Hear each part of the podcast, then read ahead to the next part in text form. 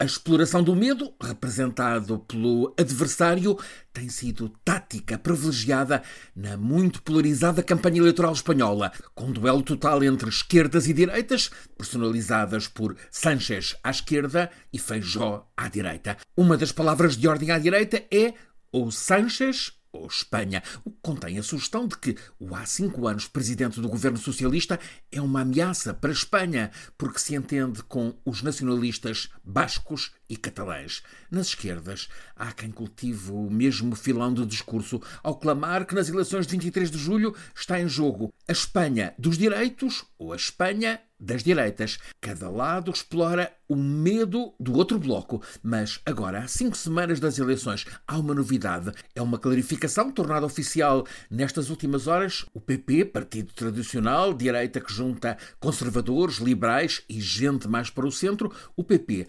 perdeu o medo de ser castigado no voto por se juntar em pactos para governar com a direita ultra do Vox. É uma clarificação que põe o diário La Vanguardia a concluir que se Alberto Núñez Feijó, líder do PP, for presidente do próximo governo de Espanha, Santiago Abascal, líder do Vox, será vice-presidente desse governo. É uma clarificação que tende a marcar a partir de agora a campanha eleitoral espanhola. Imagina-se que em modo muito mais determinante do que uma sucessão de debates emitidos pelas rádios e televisões. Estão agora passadas três semanas sobre as eleições locais e regionais que deram impulso às direitas, porque a projeção daqueles resultados em eleições gerais coloca as direitas PP e Vox mais perto da possibilidade de maioria absoluta para governar, ainda que com muitas incertezas, e até aqui ideia dominante entre os comentadores políticos em Espanha era a de que o PP iria procurar o mais possível adiar para depois das eleições gerais a questão dos pactos para governos locais e regionais. A intenção seria a de o PP não assustar o eleitorado mais centrista, mais moderado, com a aliança com a direita ultra. Afinal, de surpresa, acabaram-se as ambiguidades. Em Burgos, como em Toledo, o PSOE até foi o partido mais votado, mas o somatório PP mais Vox tem mais eleitos e assim está feito pacto nas duas cidades para governo das direitas. Caso com ainda maior relevância política, o da cidade de Valência e da comunidade valenciana. Foi uma eleição esta colocada como barómetro principal das tendências políticas em Espanha.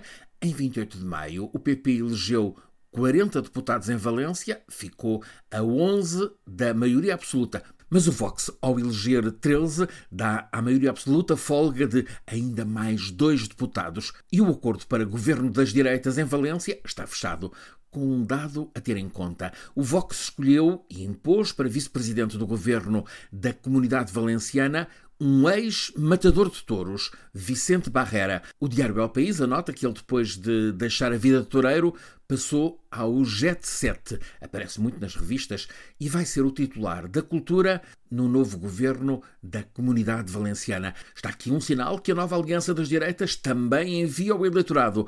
Quando nas esquerdas se levantam vozes a questionar as touradas, o governo do PP com o Vox põe um ex-toureiro como ministro da Cultura. Os do Vox vão estar a celebrar olé.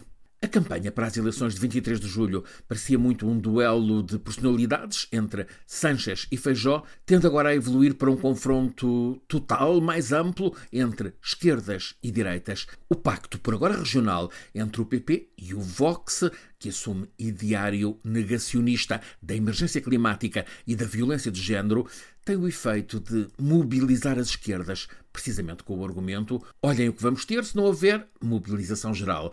As esquerdas perderam nas eleições de 28 de maio porque muita esquerda, em especial a mais à esquerda, não se sentiu motivada para votar. Agora, para 23 de julho, voltam a ter uma causa, a de evitar o governo das direitas, e há também a novidade do Sumar, partido, coligação, que junta as esquerdas à esquerda do PSOE. É assim que o cenário da aliança das direitas há de estar a a Pedro Sánchez, porque desperta os eleitores à esquerda e assim aumenta as possibilidades dele continuar a governar, outra vez com o apoio também dos partidos periféricos na Catalunha e no País Basco. É de prever campanha eleitoral intensíssima nas próximas cinco semanas em Espanha. Depois, em 23 de julho, participação épica na votação.